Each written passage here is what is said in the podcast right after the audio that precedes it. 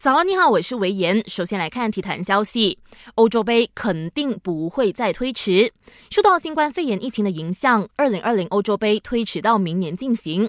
欧足联主席切费林乐观的认为，疫情不会一直持续不断，他很有信心，欧洲杯明年可以如期举行。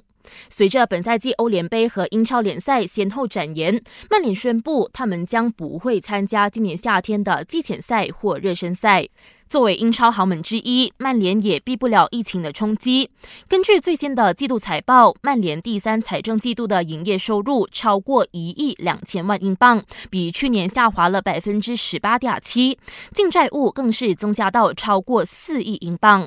曼联解释，除了疫情的影响，球队在本赛季无缘欧冠，也导致了电视转播和比赛日收入赚少五千五百万英镑。财务面临了困难，曼联副主席伍德沃德坦言，球队今年夏天再也无法大手笔引进球员，创造出亿万英镑的天价转会了。